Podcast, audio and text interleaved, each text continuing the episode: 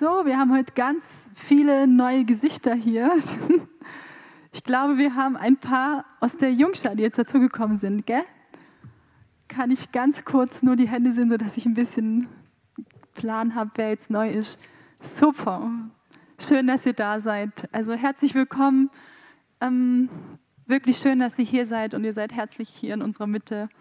Und wir haben nachher noch Zeit, Gemeinschaft zu haben, dass wir auf euch zugehen können und ihr euch auch wirklich wohlfühlt. Ja, ich darf heute predigen und ähm, ich habe wirklich die letzten Tage echt so gebetet, Gott, was soll ich denn sagen und was ist dir denn wichtig? Und irgendwie habe ich in letzter Zeit ein Buch gelesen, da geht es um Abraham und es hat mich richtig bewegt, was Gott dort über ihn sagt ähm, und was, wie Abraham gehandelt hat. Und ich habe meinen Titel einfach für die Predigt genannt, ganz simpel, wie Abraham. Kannst das erste Bild zeigen, Levi? Genau. Und ähm, ich glaube, die meisten, wenn ich jetzt hier so gucke, kommen von uns aus dem christlichen Hintergrund und ich muss, glaube ich, nicht erklären, wer Abraham war.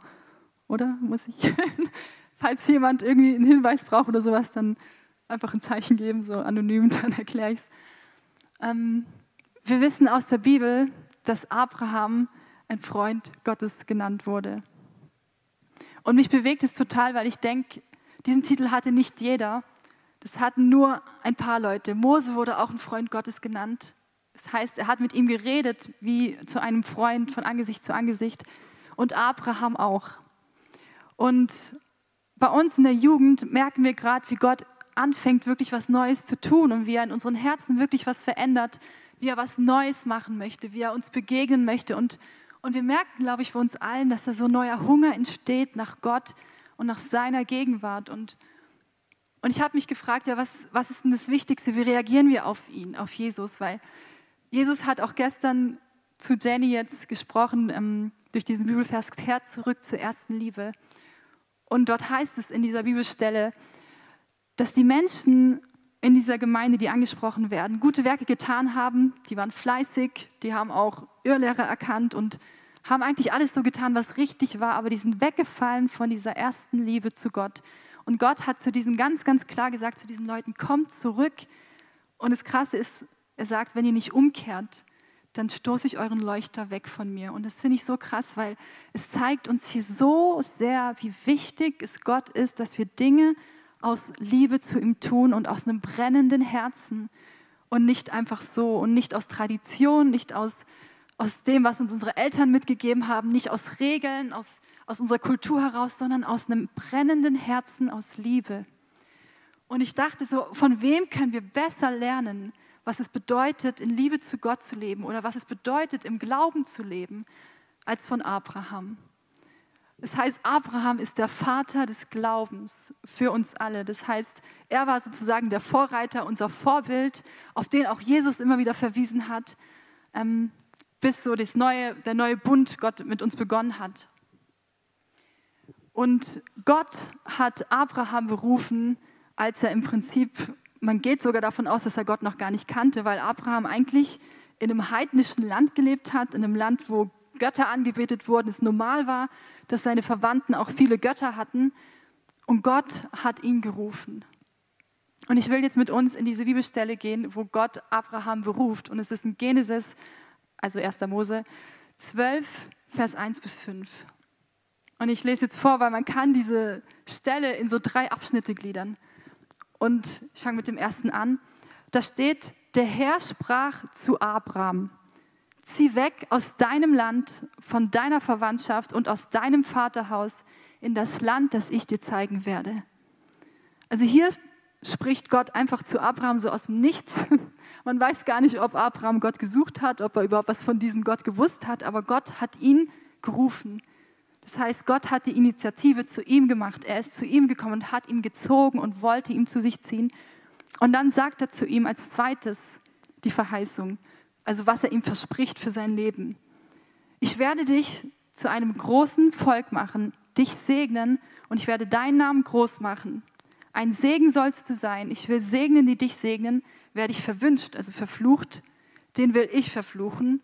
Und durch dich sollen alle Geschlechter der Erde Segen erlangen. wir sehen hier, Gott gibt ihm eine richtig, richtig große Verheißung. Und, und was sehen wir, wie Abraham reagiert? Gerade die Verse weiter. Ganz simpel. Da zog Abraham weg, wie der Herr ihm gesagt hatte. Und mit ihm ging auch Lot, also sein Neffe. Und er war 75 Jahre alt, als er aus Haran vorzog. Und sie wanderten nach Kanaan aus. Und ich möchte jetzt so ein bisschen herunterbrechen, was Gott hier eigentlich getan hat und wie Abraham reagiert hat, dieser Mann des Glaubens. Zuerst gibt Gott ihm eine Berufung.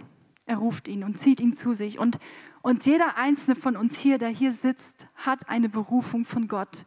Jeder einzelne von uns ist von Gott gerufen und Gott möchte wirklich mit jedem einzelnen von uns eine Beziehung haben und wirklich auch dass wir ein Freund Gottes genannt werden. Es ist nicht nur für ihn, sondern für uns alle. Gott möchte eine Beziehung zu uns. Und er ruft. Und es liegt an uns aber zu sagen, ob wir auf diesen Ruf reagieren, weil Gott sagt ihm explizit, was sein, seine Aufgabe ist. Und Abraham reagiert darauf. Und Gott hat uns als Jugend verheißen, dass er mit jedem Einzelnen wirklich was vorhat. Und das glaube ich wirklich, dass jeder Einzelne, der hier sitzt, dass Gott einen Plan für ihn hat und dass Gott wirklich ihn benutzen möchte auf unterschiedliche Art und Weise, nicht auf die gleiche Art und Weise, aber unterschiedlich. Und er ruft jeden einzelnen von uns. Und wie wurde Abraham von Gott geleitet? Der erste Schritt war, zieh weg aus deinem Land, sagt er zu ihm, von deiner Verwandtschaft und aus deinem Vaterhaus. Und ich habe das mal alles so, die drei Sachen heruntergebrochen, was Gott hier eigentlich zu ihm sagt. Er sagt erst Heimatland, Verwandtschaft und dann Vaterhaus. Und es sind eigentlich ziemlich krasse Sachen. Wenn wir es mal auf uns beziehen, wofür stehen diese Dinge denn überhaupt? Heimat. Und ich glaube, wenn Gott zu uns sagt, geh weg, zieh raus, verlass das Alte, dann sagt er, geh raus von deiner Heimat. Jetzt nicht, dass wir jetzt alle hier unser Land verlassen, das meine ich nicht. Heimat steht für der Ort, wo wir uns wohlfühlen. Das steht für unsere Komfortzone. Das ist das Bekannte für uns. Unsere Heimat ist dort, wo wir aufgewachsen sind, da, wo wir uns wohlfühlen. Das ist meine Familie. Ich kenne die alle. Ich kenne die Umgebung. Dort halte ich mich auf. Und das ist mir bekannt. Und das ist unser Wohlfühlort, sage ich mal. Und Gott ruft ihn da raus. Geh raus aus deinem Wohlfühlort. Geh raus aus deiner Komfortzone, Abraham. Und dann sagt er, geh weg von deiner Verwandtschaft. Wie gesagt, ich sage jetzt nicht, dass irgendjemand hier seine Verwandtschaft verlassen soll. Aber wofür steht das? Verwandtschaft in dieser Zeit muss man sich vorstellen, familiäre Banden und Bindungen waren oftmals auch so ein finanzieller Rückhalt, Sicherheiten, die die Leute hatten. Die wussten, wenn ich meine Verwandtschaft habe, auf die kann ich mich verlassen, die sind für mich da. Und es ist so dieses, dieser Ort, der uns Sicherheit gibt. Und dann ruft er ihn raus aus dem Vaterhaus. Und der Vaterhaus ist im Prinzip das, was uns ausmacht. Das ist unsere Prägung. Unser Vater, unsere Mutter sind die, die uns erziehen, die uns sagen, was richtig, was falsch ist, die uns unsere Tradition mitgeben. Und Gott ruft Abraham raus aus seinem Vaterhaus, aus seiner Prägung, aus seinen Traditionen, aus allem, was er kennt. Und Gott hat uns als Jugend gesagt, dass er was Neues tun möchte. Und ich glaube, dass Gott ganz, ganz klar zu uns sagen möchte, verlass das Alte. Verlass deine Komfortzone und verlass vielleicht auch deine Art und, Art und Weise, wie du geprägt wurdest, deine Tradition, die Dinge, wie du denkst, ja, die du vielleicht erzogen wurdest und deine Sicherheiten. Und das Krasse ist bei Abraham, wie Gott ihn lenkt, dass er ihm eigentlich gar nicht viel sagt, was er tun soll. Er sagt ihm nur, geh weg von dem Alten. Und dann müsste man ja eigentlich erwarten, dass Gott einem sagen würde, wo er jetzt hingehen soll.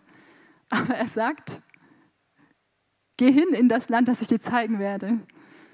Also, ich weiß nicht, ob ihr so euer Navigationssystem einstellen würdet, wenn ihr euch euer Auto packt und ihr sagt, ich fahre jetzt los und ihr könnt nicht mal ein Ziel eingeben, sondern einfach nur loslaufen sollt ihr und dann irgendwann auf dem Weg sagt, zeigt dir wohl Gott, wo es hingeht. Aber Gott hat keinen Ort genannt. Er hat ihnen nicht gesagt, wo es hingeht. Er hat nur gesagt, zieh los. Nicht mal Norden, Süden, Westen. Also eigentlich war er ziemlich planlos da. Und wenn Jesus uns sagt, wenn er was tun, Neues tun möchte und wir das Alte verlassen, dann ähm, sagt er das, weil ähm, es gibt nur einen Bibelvers, wo steht, man kann nicht neuen Wein in alte Schläuche machen. Und zu dieser Zeit es, muss man sich das so vorstellen, wenn ihr so ein Weinfass habt, das ziemlich alt und modrig ist und viele Löcher hat und du machst dort neuen Wein rein, dann läuft der Wein aus und es wird es nicht halten können. Und wenn Gott mit uns was Neues tun möchte, ist es wichtig, dass wir nicht an alten Dingen klammern, an alten Dingen wie Arten und Weise, also Sachen gemacht werden, weil sonst läuft das Neue, das Gott tun möchte, raus und es, und es hat Löcher. Und ähm, es gibt eine Person, bei der Gott es auch gemacht hat, wo Gott im Neuen Testament eine Person herausgefordert hat, aus seiner Denkweise, die er hatte, herauszutreten, damit er ihm zeigen konnte, wer er ist und wie er denkt. Und diese Person war Petrus.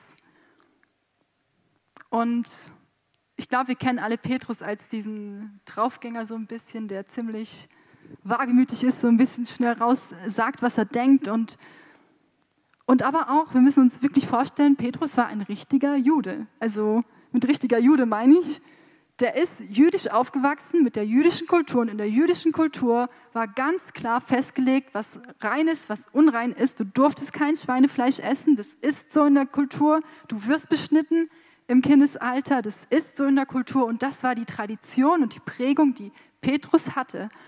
Und deswegen hat er auch sich so verhalten und er hat sich auch von Heiden, Nicht-Juden ferngehalten und nicht mit solchen Leuten gegessen, weil das nicht in seiner Prägung, in seiner Kultur üblich war. Und es gibt eine Bibelstelle, wo Gott Petrus richtig herausfordert und die möchte ich uns gerne kurz erklären. Ich werde sie jetzt nicht ganz vorlesen, sonst geht es zu lang. Aber die steht in Apostelgeschichte 10, Vers 1 bis 20. Und da ist ein Mann, Cornelius heißt dieser Mann, der hat gar keinen christlichen Hintergrund oder jüdischen Hintergrund, der war ein Römer. Und aus Sicht der Juden war das so ein bisschen der Abschaum. Die Römer, mit denen willst du nicht gesehen werden.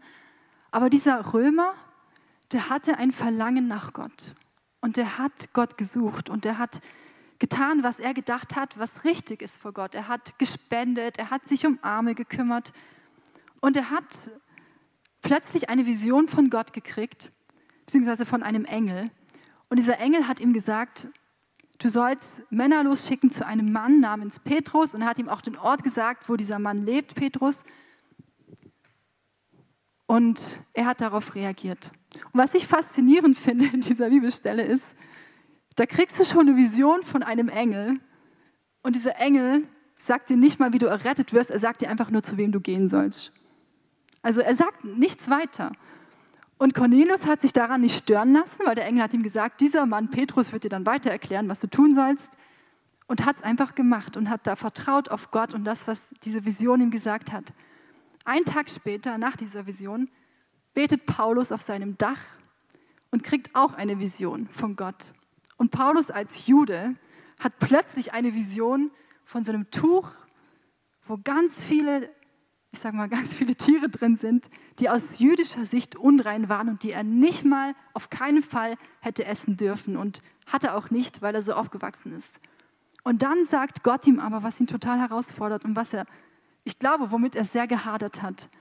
Gott hat ihm gesagt, ich will, dass du dieses Fleisch isst. Und da waren Schlangen drin, ich vermute auch Schweinefleisch, also Dinge, die er einfach sein Leben lang gemieden hat und die er sein Leben lang einfach damit aufgewachsen ist, das kann nicht richtig sein.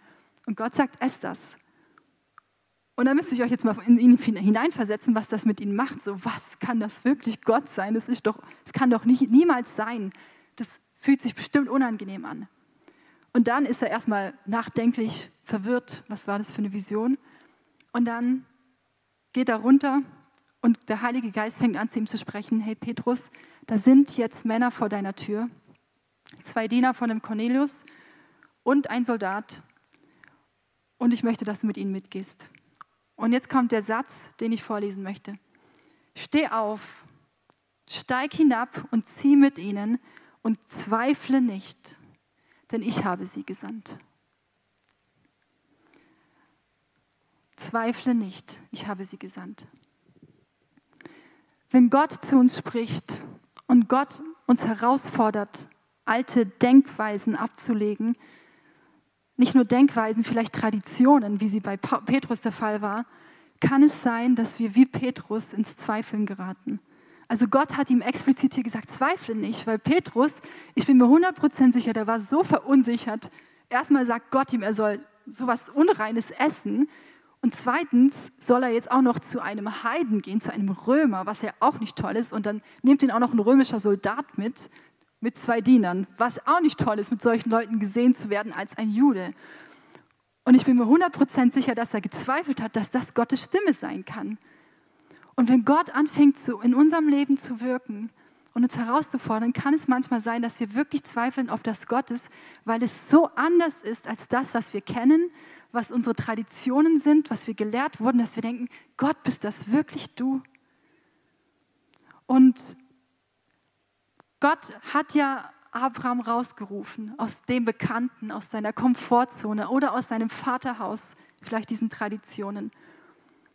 Und ich will uns aber sagen, wenn Gott uns rausruft und vielleicht dir etwas aufs Herz legt, dass du vielleicht alte Denkweisen ablegst, sei es vielleicht solche Dinge wie, man darf im Lobpreis nicht klatschen, so, oder so Sachen, die gar nicht so explizit in der Bibel stehen, aber die man einfach von der Kultur mitgekriegt hat und du zweifelst, will ich dir sagen, vertrau Gott und mach den Schritt des Glaubens und zweifle nicht, sondern verlass das Alte, sonst kann Gott nicht dich neu, das Neue zeigen, was er tun möchte. Wenn wir an dem Alten klammern, dann kann er nicht mit seinem Heiligen Geist in uns das Neue tun. Und Petrus hat diesen Schritt des Glaubens gemacht. Er ist mitgegangen mit diesen Soldaten und den zwei Dienern und ist bei Cornelius gelandet. Und was Gott gemacht hat, war unglaublich. Er hat eine ganze römische Familie zu sich gezogen und alle wurden mit dem Heiligen Geist erfüllt. Und Gott hat was Neues getan. Und Gott hat Petrus gezeigt, dass auch er ein Gott der Heiden ist und nicht nur für die Juden, sondern auch ein Gott für jede Nation und dass er jedem begegnen möchte. Und manchmal haben wir so ein, so ein Schachteldenken, so ein Schubladendenken, dass wir denken, Gott wirkt nur in einer speziellen Denomination, ähm, nur die Art und Weise, wie wir Dinge machen, ist richtig. Aber Gott will uns da rausholen, weil er was Neues tun möchte und er was Neues wirken möchte. Und es ist wichtig, mutig zu sein, wie Petrus und Abraham. Nicht zu zweifeln, wenn Gott uns rausruft, zu gehen und das Alte zu verlassen. Und dann kommt der zweite Schritt, den Abraham gemacht hat. Und den finde ich eigentlich ziemlich krasser für mich persönlich. Geh in das Land, das ich dir zeigen werde. Ich finde, ungewisser kann es doch nicht sein. Ich finde, wenn uns der Heilige Geist doch leitet, hat man doch immer so einen Eindruck, es müsste klar und deutlich sein. Es müsste doch irgendwie voll der Plan jetzt sein. Gott ruft mich raus, so, jetzt will er was Neues machen und jetzt geht's ins Ungewisse, so, hey, lauf jetzt einfach los. Und dann denkst du, hä? Jetzt müsste wir doch eigentlich sagen, geh nach rechts, geh nach links, dann nach vorne. Jetzt müsste er immer noch Schritt drei und vier sagen. Und das ist, das ist eigentlich so die Art und Weise, wie wir Menschen oft denken, dass wir sofort alle Schritte wissen wollen, wenn Gott uns leitet. Aber in der Bibel finden wir so oft, wenn der Heilige Geist die Menschen leitet, dann gibt er nur einen Schritt und wir müssen diesen Schritt im Glauben machen und dann erst zeigt er die nächsten Schritte. Wir sehen es auch bei Paulus. Als Paulus sich bekehrt hat, ist ihm Jesus erschienen und er ist vom Pferd gefallen, weil Jesus so geleuchtet hat und gesprochen hat und er ist blind geworden in diesem Moment. Und was sagt Jesus wieder zu ihm? Anstatt dass er ihm sagt, so, ja, das ist deine Berufung, du wirst irgendwann du wirst viel verfolgt werden, es wurde ihm gesagt, aber ähm, sagt er einfach, jetzt geh nach Damaskus und da werde ich dir weiter sagen, was du tun sollst. Also wieder so undetailliert und so planlos, wo ich denke, Gott, also jetzt soll er da in Damaskus rumhocken und hat er auch, der war dann drei Tage blind in Damaskus, Paulus, und wartet da und denkt sich bestimmt auch so, ja was jetzt, was soll ich jetzt tun? Jetzt bin ich hier und bin blind. Und dann schenkt Gott ihm einen anderen Mann, Hananias. Und dieser Mann Hananias wurde auch herausgefordert, weil Hananias hat mitgekriegt, dass Paulus jemand war, der Christen verfolgt hat und Hananias war ein Christ. Und dann sagt Gott zu ihm, geh jetzt zu diesem Paulus und, und heile ihn, weil er ist blind und ich möchte ihn gebrauchen. Und das ist wieder etwas, wo man sagt, das erfordert viel Mut und viel Glauben, weil wenn wir mit unserem Verstand Dinge analysieren, dann würden wir denken, ich gehe niemals zu einer Person, von der ich weiß, dass er Christen verfolgt. Ich, ich liefere mich doch nicht einfach aus. Das ist so nach dem Motto, warum sollte ich das tun? Und hier sehen wir wieder, wenn Gott uns lenkt, dann fordert er uns manchmal wirklich heraus, Schritte des Glaubens zu machen ins Ungewisse und in das vielleicht sogar Unangenehme. Und unser Problem als Menschen ist, dass wir oft so, so oft, ähm, ich sag mal, an Konventionen gebunden sind, dass wir immer so denken, ah, das gehört sich, das gehört sich nicht, dass wir manchmal gar nicht das tun, was der Heilige Geist möchte, weil wir zu sehr in unseren Schachteln denken. Und ich nenne mal so ein Beispiel von einer Person, die ähm, mal auf dem Herzen hatte, also das ist jetzt ein Zeugnis von jemand anders, zum Beispiel zu einer, ähm, das war bei, einem, bei einer Feier und diese Person ist eine Frau aufgefallen und er wusste, diese Frau ist ähm, dafür bekannt, dass sie mit vielen Männern schläft, die ist sehr freilebig und, und er war so ein christlicher guter Junge, tolle Familie, christliche Familie aufgewachsen und Gott hat zu ihm gesprochen, geh zu dieser Frau und frag, wie es ihr geht. Und er hat im ersten Moment gedacht, ich gehe doch nicht zu der. Was denken die anderen von mir? So, dass ich jetzt hier irgend so Frau anmache, die doch dafür bekannt ist, dass sie mit ganz vielen Männern rummacht. Ich will nicht irgendwie, dass mein Ruf darunter leidet. Und, und er hat sich dann überwunden, zu ihr zu gehen. Und diese Frau ist in Tränen ausgebrochen, weil sie gesagt hat, ich wollte mich heute Nacht umbringen. Und ich habe zu Gott gesagt, wenn mich eine Person fragt, wie es mir geht, dann werde ich es nicht tun. Und das ist so unser Problem manchmal. Gott ruft uns ins Ungewisse und er sagt uns nicht viel. Er sagt uns wirklich nicht viel. Er hat nur gesagt, geh hin. Er hat nicht gesagt, sie will sich umbringen. Und damit wir wissen, was, was er tut. Wir würden nämlich oft immer gerne die Dinge verstehen, die Gott uns sagt. Aber was macht Gott nicht? Sonst wäre es kein Schritt aus Glauben, wie bei Abraham, ins Ungewisse so ein bisschen. Und ich möchte uns wirklich ermutigen, wenn der Heilige Geist uns lenkt, ähm, dann wird es immer so eine Spannung geben zwischen ich verstehe das jetzt nicht, das macht nicht so viel Sinn für mich, aber ich mache es trotzdem. Und da wird immer diese Spannung bestehen, dass wir nicht immer uns hundertprozentig klar sind, was der Sinn dahinter ist. Und einfach diese Planlosigkeit bleibt immer ein bisschen bestehen. Aber ich will dich wirklich ermutigen, wenn Gott anfängt, dir einen Schritt zu, äh, zu zeigen und du nicht weißt, wie es weitergeht, lauf trotzdem weiter. Weil Gott kann dich nur lenken, wenn du läufst. Und das war bei Abraham der Fall. Ich bin mir ziemlich sicher, wenn Abraham stehen geblieben wäre, so und Gott ihm sagt, verlass dein Land, damit ist er verbunden, dass er losläuft, dann hätte Gott ihn nicht leiten können, weil er steht. Aber weil Abraham gelaufen ist, sehen wir am Ende vom Vers, bei Vers 5, sie wanderten nach Kanaan aus. Und für alle, die es nicht wissen, Kanaan war das verheißene Land, das Gott, das Gott ihm versprochen hatte. Das heißt, auf dem Weg, als er gelaufen ist, hat Gott ihm wohl Kana angezeigt. Aber er hat es ihm nicht am Anfang gezeigt. Er hat einfach gesagt, lauf los. Und das ist unsere Aufgabe, dass wir loslaufen, damit Gott uns lenken kann, ohne irgendwelche Ängste, Zweifel, sondern mutig sind wie Abraham. Schritte des Glaubens wagen. Wenn der Heilige Geist dir was sagt, mach's. Denk nicht zu viel nach, wirklich. Und wie gesagt, was uns manchmal hindert, gehorsam zu sein, sind so, wie ich schon gesagt habe, so diese Gedanken, oh, das gehört sich nicht, was denken die Leute? Ähm, oder Traditionen, das Alte, dass man daran festhält. Aber im zweiten Teil von dem, was ich bei Abraham vorgelesen habe, stand erst, er zieht weg, dann er geht in das Verheißene, also er geht los in ein Land, das er nicht weiß, wohin er soll.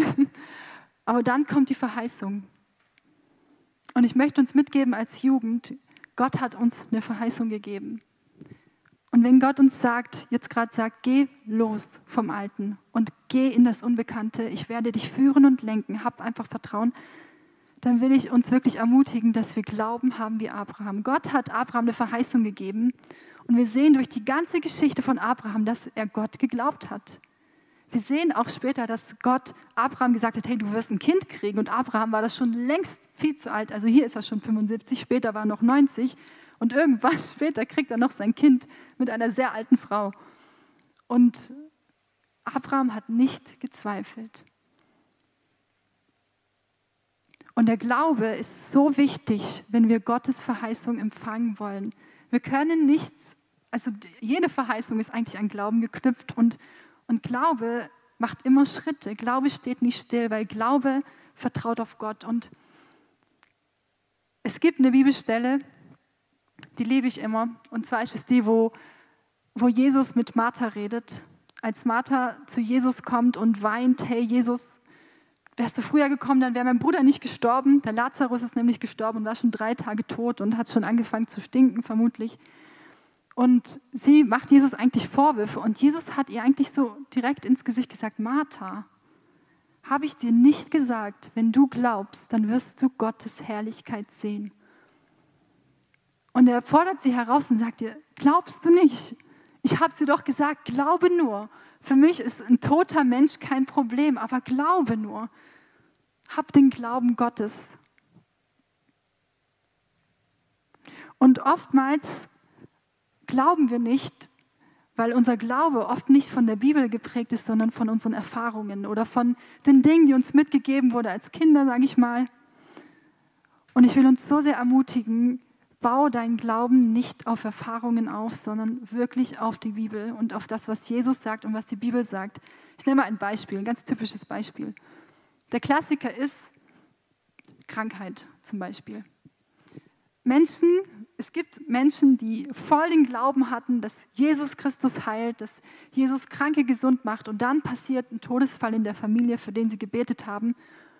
Und sofort fangen sie an, ihren Glauben nicht mehr auf die Bibel zu setzen, dass Gott wirklich heilt und auch für unsere Krankheit auch am Kreuz gestorben ist, sondern sie fangen an, ihren Glauben durch ihre Erfahrungen zu sehen und sagen dann, ach, nee, weißt du, eigentlich, nee, ich will nicht so 100% glauben, weil eigentlich ist es ja doch immer irgendwie so, muss man gucken, was immer Gottes Wille ist. Aber wenn wir uns die Bibel anschauen, gerade was das Thema Krankheit angeht, sehen wir, dass die meiste Zeit, wenn Menschen geheilt wurden, es abhängig war von ihrem Glauben. Und ganz selten war es einfach so eine Initiative von Jesus aus, dass er jetzt sagt, boah, der hat, jetzt, also der hat mich nicht gefragt, sondern meistens war die Initiative von den Leuten, die auf Jesus zukamen. Die blutflüssige Frau Jesus hat nicht mal daran gedacht, sie zu heilen. Er ist einfach nur rumgelaufen und wurde berührt und hat dann irgendwie so gemerkt, oh, da ging ja Kraft von mir aus. Also er hat es nicht mal wollen müssen, sondern er hat nur gemerkt, diese Frau hat Glauben. Und er hat es gespürt und deswegen hat seine Kraft durch ihn gewirkt. Und ich will uns ermutigen, schaut in die Bibel, nehmt euch Bibelstellen, die euren Glauben stärken und, und schaut nicht durch eure Erfahrungen in erster Linie, sondern auf Jesus Christus. Und Genau, das ist für mich das Aller, Allerwichtigste, dass wir unseren Glauben auf Jesus bauen und sein Wort. Und ich bin jetzt auch ziemlich fertig mit der Predigt, aber ich will noch mal das letzte Bild, kannst du gerade zeigen? Ich habe jetzt alle Bilder übersprungen, tut mir leid.